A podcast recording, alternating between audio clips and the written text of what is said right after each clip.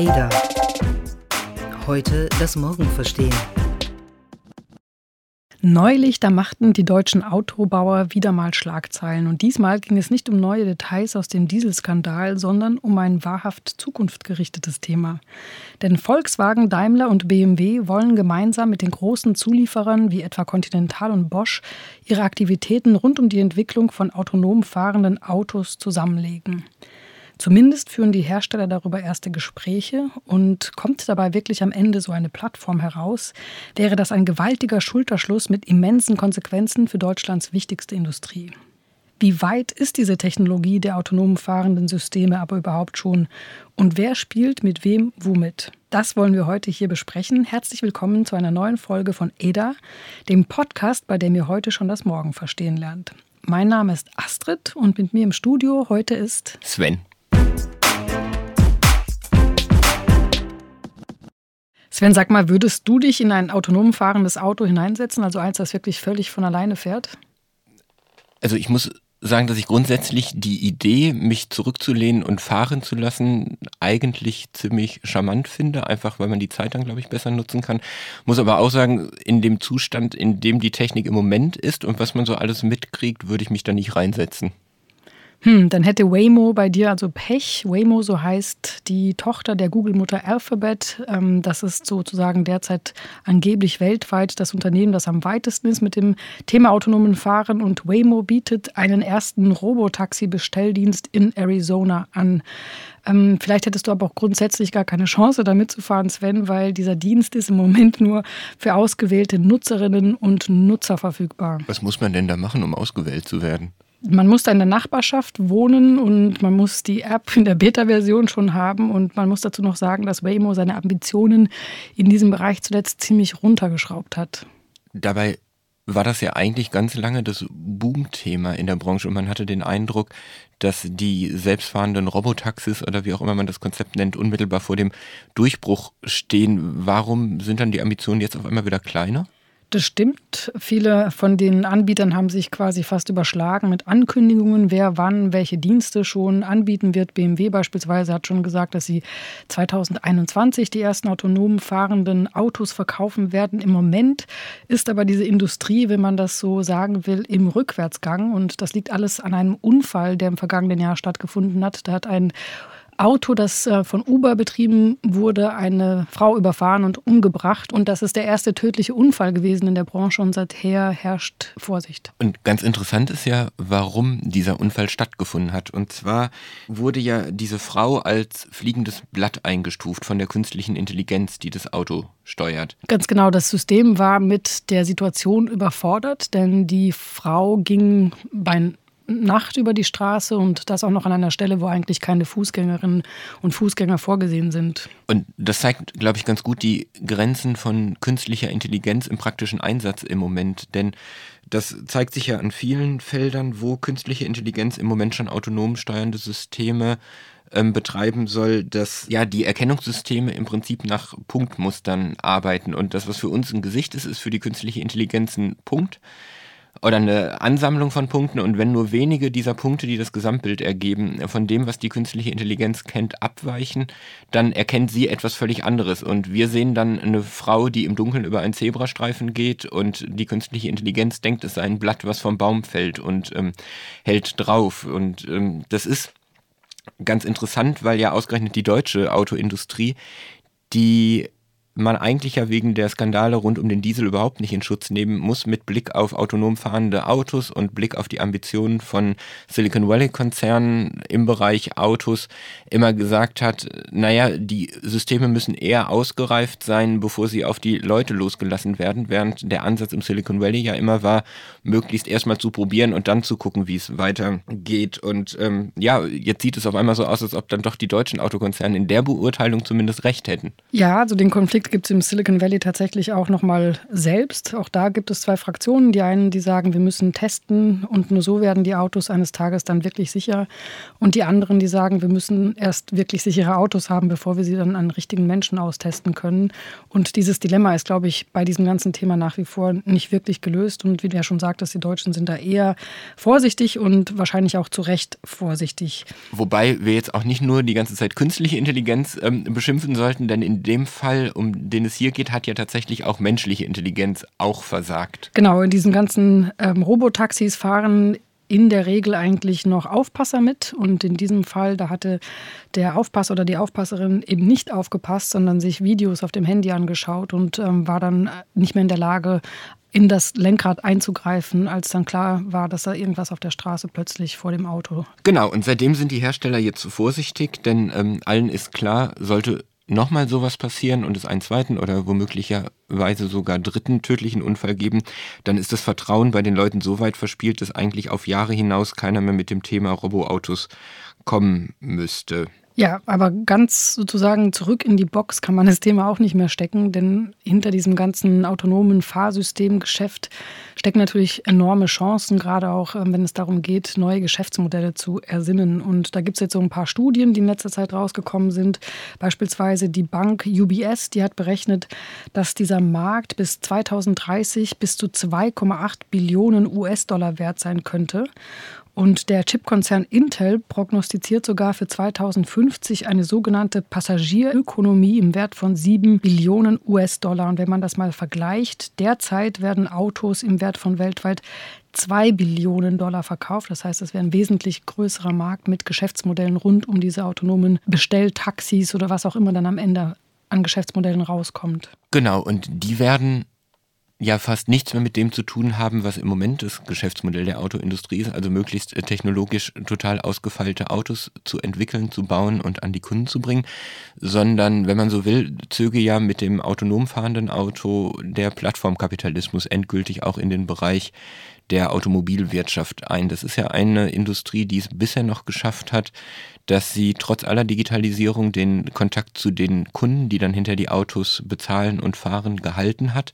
In dem Moment aber, wo der Kunde nicht mehr das Auto kauft, sondern im Prinzip die Fahrt von A nach B oder grundsätzlich das Herumgurken mit dem Auto, ähm, braucht es ja die Hersteller dieser Autos nicht mehr unbedingt, um den Kundenkontakt zu halten. Ganz genau, und das ist die große Gefahr, ähm, die die Autokonzerne natürlich auch auf sich zukommen sehen und gegen die sie sich wappnen wollen. Aber ähm, ich frage mich immer wieder, eine Sache. Und zwar war ich jetzt in letzter Zeit auch öfter in den USA und in China und überall dort sieht man auf den Straßen, also nicht überall, aber beispielsweise im Silicon Valley, sieht man diese Waymo oder auch andere Autos rumfahren. Die haben ja oben immer so ein Kästchen drauf. Ähm, das sieht aus so ein bisschen wie so ein Ski-Aufsatz oben und ähm, die fahren dann durch die Gegend, zum Teil sogar wirklich ohne Fahrer. Und hast du eigentlich in Deutschland jemals so ein autonomes Auto irgendwo fahren gesehen?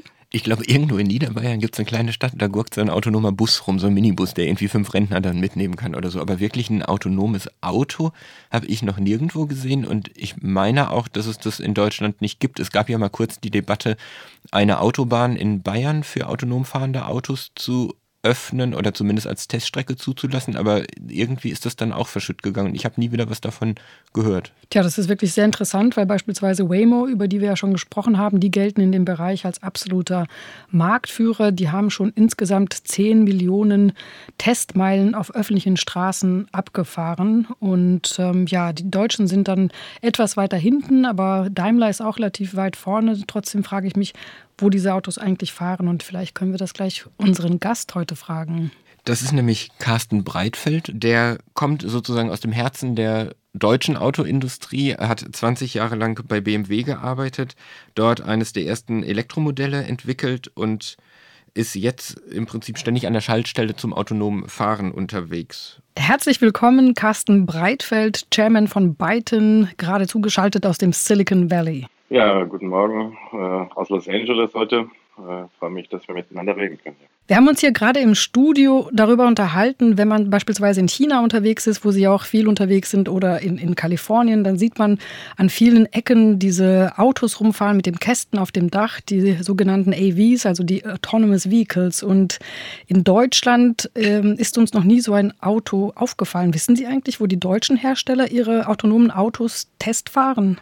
Ich fürchte, dass die noch gar nicht so viel Test fahren, weil ähm, die also die Autos, die Sie sehen mit den Kästen auf dem Dach, das ist ja schon die nächste Generation autonomes Fahren dann, also Level 4 oder Level 5 Vorbereitung. Und die deutschen Automobilhersteller, die sind im Wesentlichen nach meinem Kenntnisstand noch mit Level 3 unterwegs.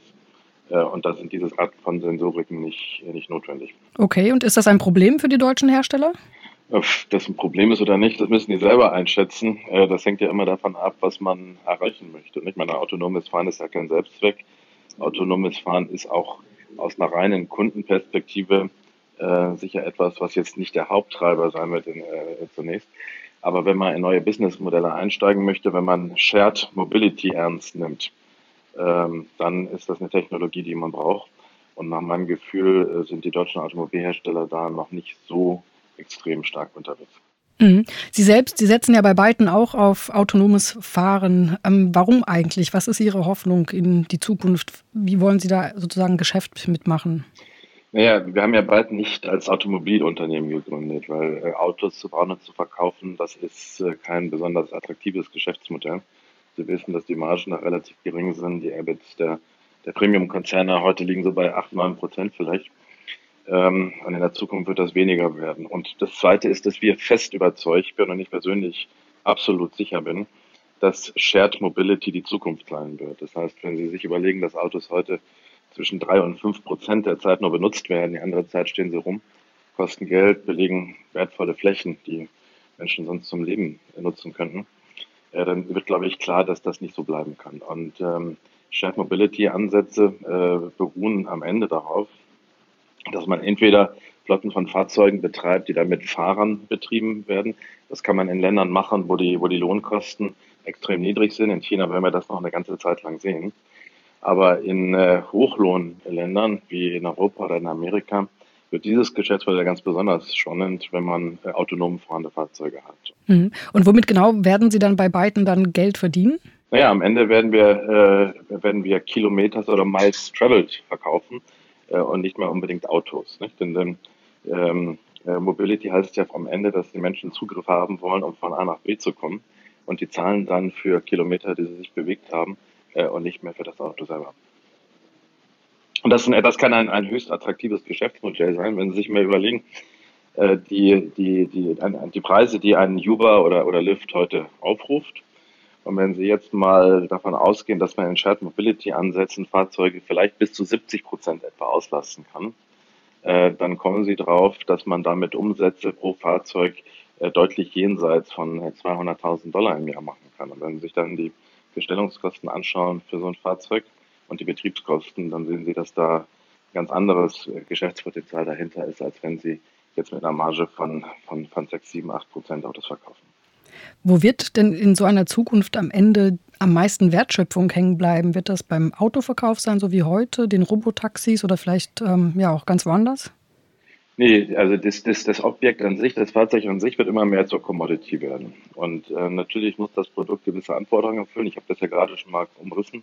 Der Grund, weswegen äh, Dienste wie Uber oder, äh, oder Lyft oder auch die heute noch nicht von allen verwendet werden, ist, dass die User Experience, wie wir das nennen, also das Erlebnis während der Zeit, wo man im sich befindet, dass die ähm, noch, sagen wir mal, recht eingeschränkt ist. Nicht? Dann, das, das ist eine fremde Umgebung.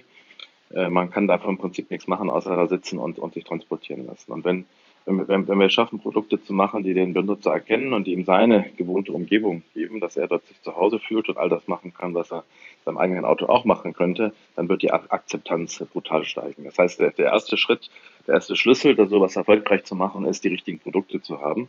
Und deswegen entwickeln und bauen wir ja auch noch Autos, weil wir genau diese Produkte jetzt konzipieren. Die brauchen äh, High-Speed Connectivity, die brauchen 5G und die brauchen eben eine völlig andere völlig anderes User-Interface als Autos heute haben. Das ist ja Bidens Kernkompetenz. So, wenn man diese Produkte hat, äh, dann geht es als nächstes darum, jetzt die in ein Geschäftsmodell hineinzubringen, äh, dass man sie nicht mehr notwendigerweise verkauft, sondern dass man damit, dass man damit Geschäft macht und Mobilität anbietet. Und was wir jetzt nicht machen werden, ist diese Produkte an, an, an Uber oder Lyft oder Didi zu verkaufen, denn dann, dann wären wir der Hardware-Lieferant und das eigentliche Geschäft wird jemand anders machen. Sondern wir ähm, arbeiten jetzt an Geschäftsmodellen, wo wir äh, gegebenenfalls mit Partnern Betreiber von Flotten solcher Fahrzeuge werden können und dann, wie gesagt, äh, der, der, der, der Umsatz und der Gewinn und das Geschäft aus dem Verkauf von Mobilität, also von, von, von, von gefahrenen Kilometern kommt. Sie partnern ja bei dem Thema mit dem Startup Aurora Innovations aus dem Silicon Valley. Aha. Warum entwickeln Sie diese Technologie nicht einfach selbst? Naja, Sie müssen sich immer überlegen, worauf konzentrieren Sie sich äh, und was ist wirklich differenzierend. Und Sie werden diese Aussage jetzt möglicherweise überraschend finden, aber das autonome Fahren an sich glaube ich nicht, dass das differenzierend werden wird, weil das ist eine Technologie, die wird unter extrem hoher Regulierung stehen. Das heißt, da gibt es Sicherheitsanforderungen, da gibt es gewisse Spezifikationen, die einzuhalten sind. Das ist wie mit Bremsregelsystemen oder, oder, oder, oder, oder äh, ESP-Systemen, sie heißen heute, heute auch. Da wird kein Mensch differenziert sich über sicherheitsrelevante Systeme, sondern die bekommen einen bestimmten, Sta einen bestimmten Stand. Die müssen einen bestimmten Stand der Technik ähm, ähm, reflektieren und dann werden sie eingesetzt. Und ich erwarte, dass das bei autonomen Fahren genauso kommt dass wir am Ende des Tages eine Reihe von Unternehmen sehen werden, vielleicht ein, zwei in Amerika, vielleicht ein, zwei in China und hoffentlich auch eins in Europa, was solche Systeme anbietet. Und, und als, als, als Fahrzeughersteller oder Mobilitätshersteller müssen Sie dann gucken, dass Sie das integrieren in Ihre Fahrzeuge, dass Sie Sensoren der richtigen Art und Weise integrieren, dass das funktioniert und dass Sie in der Lage sind, sagen wir mal, die, die, die Software einzubauen, dass Sie die entsprechende Rechenleistung und Architektur vorhalten. Ähm, aber differenzierend wird das nicht werden und deswegen macht es überhaupt keinen Sinn, das Geld, äh, was, das, was das kostet und das Know-how, was, was, was nicht unerheblich ist, dort zu investieren. Hm. Ähm, Sie hatten ja gerade von verschiedenen Systemen gesprochen. Jetzt ist ja die deutsche Autoindustrie gerade dabei, ähm, Gespräche zu führen. Das heißt, äh, man wolle sich zusammenschließen und die ganzen Aktivitäten rund um das Thema autonomes Fahren ähm, ja dann gemeinsam vorantreiben. Würde so eine deutsche Allianz Sinn machen? Naja, was ich da raushöre, ist das, was ich gerade versucht habe zu sagen, dass man auch dort langsam erkennt, das jetzt keinen Sinn macht, dass jeder hingeht, 2000 Leute aufbaut äh, und eine Milliarde investiert, um, um so ein System zu entwickeln. Das heißt, es ist der Ansatz, nach meinem, nach meinem Verständnis, äh, sagen, okay, wir müssen auf einen gemeinsamen standardisierten Nenner kommen.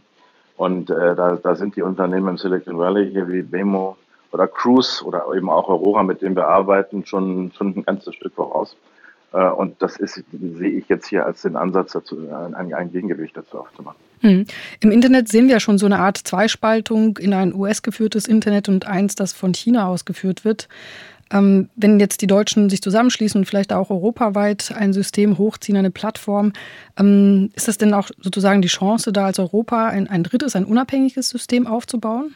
Naja, was soll ich sagen? Also ich wünsche das natürlich, dass das erfolgreich ist, so als als jemand, der in Deutschland aufgewachsen ist, als deutscher Ingenieur, der 20 Jahre lang auch in der Automobilindustrie Chance hatte, tolle Sachen zu machen, äh, wünsche ich Europa und vor allen Dingen auch Deutschland, dass das, dass das funktioniert, nicht? Weil der, weil im Grunde genommen der Rückstand schon erheblich ist heute. Ähm, auf der anderen Seite ist es eben so, dass, ähm, dass äh, die äh, Unternehmen hier vor allen Dingen im Silicon Valley und vielleicht auch schon in China doch einen gewissen Vorsprung haben.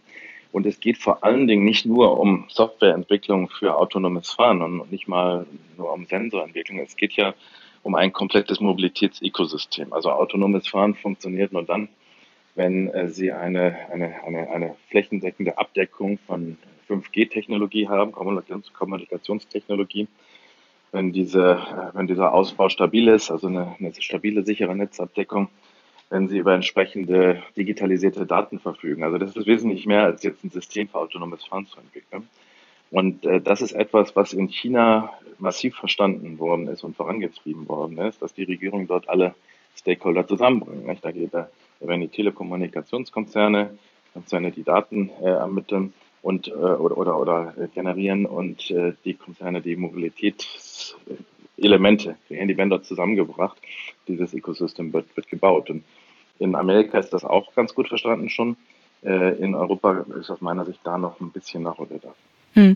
Ähm, die Branche hat ja eine Zeit lang sich überboten mit, mit ähm, Terminen, wann sie so weit sein wird, autonom fahrende Autos verkaufen zu können. Zuletzt ähm, sind die Erwartungen da, glaube ich, ein bisschen heruntergeschraubt worden, ja. auch aufgrund von, ähm, von einem tödlichen Unfall letztes Jahr.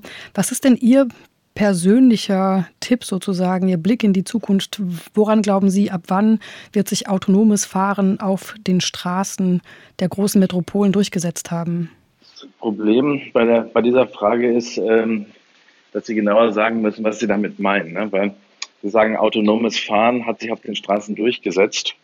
Wenn Sie damit meinen, ein, ein reines Level-4-System oder gar Level-5-System, Genau, also ein System, bei dem, bei dem, bei dem kein menschliches, ähm, bei dem niemand mehr eingreifen muss. Also wenn das die Frage ist, überall weltweit unter allen Bedingungen, dann sage ich Ihnen, das wird nie passieren. Äh, aber das ist auch nicht schlimm, weil wenn wir es ein bisschen einschränken und sagen, äh, in bestimmten klar definierten Umgebungen, in Ballungsräumen, wo eine stabile Netzabdeckung garantiert werden kann, die präzise digitalisiert sind und wo ich äh, auch die Möglichkeit habe, ein System lernen zu lassen, ja, weil es sich in einer, in einer Umgebung, in einer klar definierten, eingeschränkten Umgebung befindet. Und wenn ich dann vielleicht noch akzeptiere, dass ähm, das System nicht unter allen, äh, sagen wir mal, Umgebungsbedingungen einsatzbereit ist. Sie können sich zum Beispiel vorstellen, sehr selten, aber manchmal passiert es ja, dass es nebel, neblig ist und schneit sehr dicht. Ne? Und wenn Sie dann auf der Autobahn oder irgendwo unterwegs sind, dann halten Sie im Allgemeinen an, weil Sie nichts mehr sehen und Sie nicht mehr zurechtfinden. Wenn Sie im autonom fahrenden Auto zugestehen würden, dass es unter solchen Bedingungen auch nicht mehr funktioniert, dann reden wir von einer ganz anderen, äh, dann reden wir nicht mehr von einem Level 4 System, sondern vielleicht von einem Level 3.8 oder 3.9 System was aber den riesen Vorteil hat, dass es wesentlich kostengünstiger wird und auch technisch beherrschbar ist. Also wenn wir akzeptieren, dass wir über klar definierte äh, Pilot Areas oder, oder, oder, oder abgegrenzte Gebiete reden, und wenn wir darüber reden, dass es unter gewissen klar Randbedingungen das System einfach sagt, heute kann ich nicht, äh, dann werden sie das, werden wir das äh, in, äh, um 2021 herum sehen. Also das ist jedenfalls unser, unser klares Ziel, dann okay. so ein Produkt dann dort zu haben. Mhm. Das heißt, auf absehbare Zeit bleibt aber der Mensch noch der bessere Fahrer. Das würde ich so nicht sagen. Weil ähm, eins ist klar, die Anzahl der Unfälle, die wir sehen werden und die Anzahl der, der, der äh, ähm, Staus und so weiter wird sich dramatisch reduzieren. Das ist ohne jede Frage so. Das wird auch niemand ernstzunehmendes in Frage stellen. Das heißt, wann immer ein System autonom wirklich arbeitet und es wird Ihnen dann sagen, ich kann das jetzt oder ich kann das nicht. Und wenn es sagt, ich kann, dann können Sie auch darauf verlassen. Äh, wann immer es autonom arbeitet und fährt, wird es dem Menschen eindeutig überlegen sein. Ähm, aber wir müssen halt akzeptieren, dass es gewisse Randbedingungen gibt, äh, wo vielleicht auch so ein System nicht, nicht, äh, nicht, nicht funktioniert, wenn wir es kurzfristig sehen wollen. Und das ist aus meiner Sicht dann auch nicht wirklich eine Einschränkung. Mhm. Das ist ja auch ein beruhigendes Gefühl zu wissen, dass man dann als menschlicher Fahrer auch noch ähm, gebraucht wird und auch die Kontrolle hat, wenn es eben vielleicht ein bisschen neblig und dunkel wird. Herr Breitfeld, ich danke Ihnen ganz, ganz herzlich für das Gespräch und äh, wünsche Ihnen dann noch einen schönen Tag heute in Los Angeles. Herzlichen Dank. Ja, danke. Hm, ciao, ciao. Okay, Sven, wie sieht es jetzt aus nach dem Gespräch? Würdest du jetzt dich vielleicht nochmal umorientieren und doch in ein autonom fahrendes Auto mit einsteigen oder überwiegt deine Angst? Also restlos weg ist sie immer noch nicht. Ich glaube aber, dass ich mich mit dem Gedanken anfreunden sollte, mit einem autonom fahrenden Auto herumgefahren zu werden. Denn ich glaube, klar geworden ist auch nach dem Gespräch mit Carsten Breitfeld, das wird schon auf Dauer in die Richtung laufen, dass wir uns herumfahren lassen werden von autonomen Autos. Was ist dann mit der persönlichen Freiheit? Also kann man dann überhaupt noch ähm, abbiegen, wo man möchte und hinfahren, wo man will? Oder muss man sich dann strikt an die Route sozusagen halten, wie es jetzt ja heute schon bei Uber ist? Da kann man ja auch nicht einfach nochmal irgendwie dem Fahrer sagen, ich möchte jetzt doch nochmal dort und dorthin ich glaube, am persönlich freisten wirst du dann wahrscheinlich auf dem Fahrrad sein. Aber ähm, im Ernst, ich glaube schon, dass die Anbieter, die, die, dann auch erfolgreich sein wollen in dem Markt, auch Lösungen entwickeln müssen, wie ich, wenn ich individuell unterwegs bin, noch in den Algorithmus eingreifen kann oder in die autonome Steuerung. Also ich glaube, ein autonom fahrendes Auto, was mir überhaupt keine eigenen Gestaltungsmöglichkeiten bei der Routenfindung oder der Art, wie ich die Reise verbringen will oder so zulässt, wird immer nur eine Ergänzung sein und nie die alleinige Lösung. Dafür ist der Mensch dann, glaube ich, doch irgendwie zu sehr äh, Herr seiner selbst am liebsten. Das stimmt und das wird ja in Zukunft hoffentlich ganz genauso bleiben. Kennst du eigentlich dein Uber-Rating, also wie viele Punkte du da hast? Nee, keine Ahnung. Hm, das ist schlecht, weil wenn du zu wenig hast, wirst du nicht mehr mitgenommen. Das könnte ja in Zukunft mit den autonom fahrenden Autos auch so sein. Wer halt in den Autos pöbelt, der kommt erst gar nicht rein. Ja, mein Uber-Rating ist nämlich 4,87. Ich habe mir sagen lassen, das ist ein guter Wert. Ich werde daran arbeiten, dass es auch bei den autonom fahrenden Systemen so bleibt. Und wenn euch dieser Podcast gefallen hat, dann bewertet uns doch bei iTunes, gebt uns fünf Punkte, wo immer ihr uns auch hört. Und wir hoffen, dass ihr beim nächsten Mal wieder mit dabei seid. Wir sagen jetzt Wiederhören und bis zum nächsten Mal.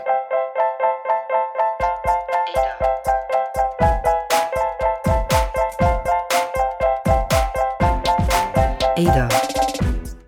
Heute das Morgen verstehen.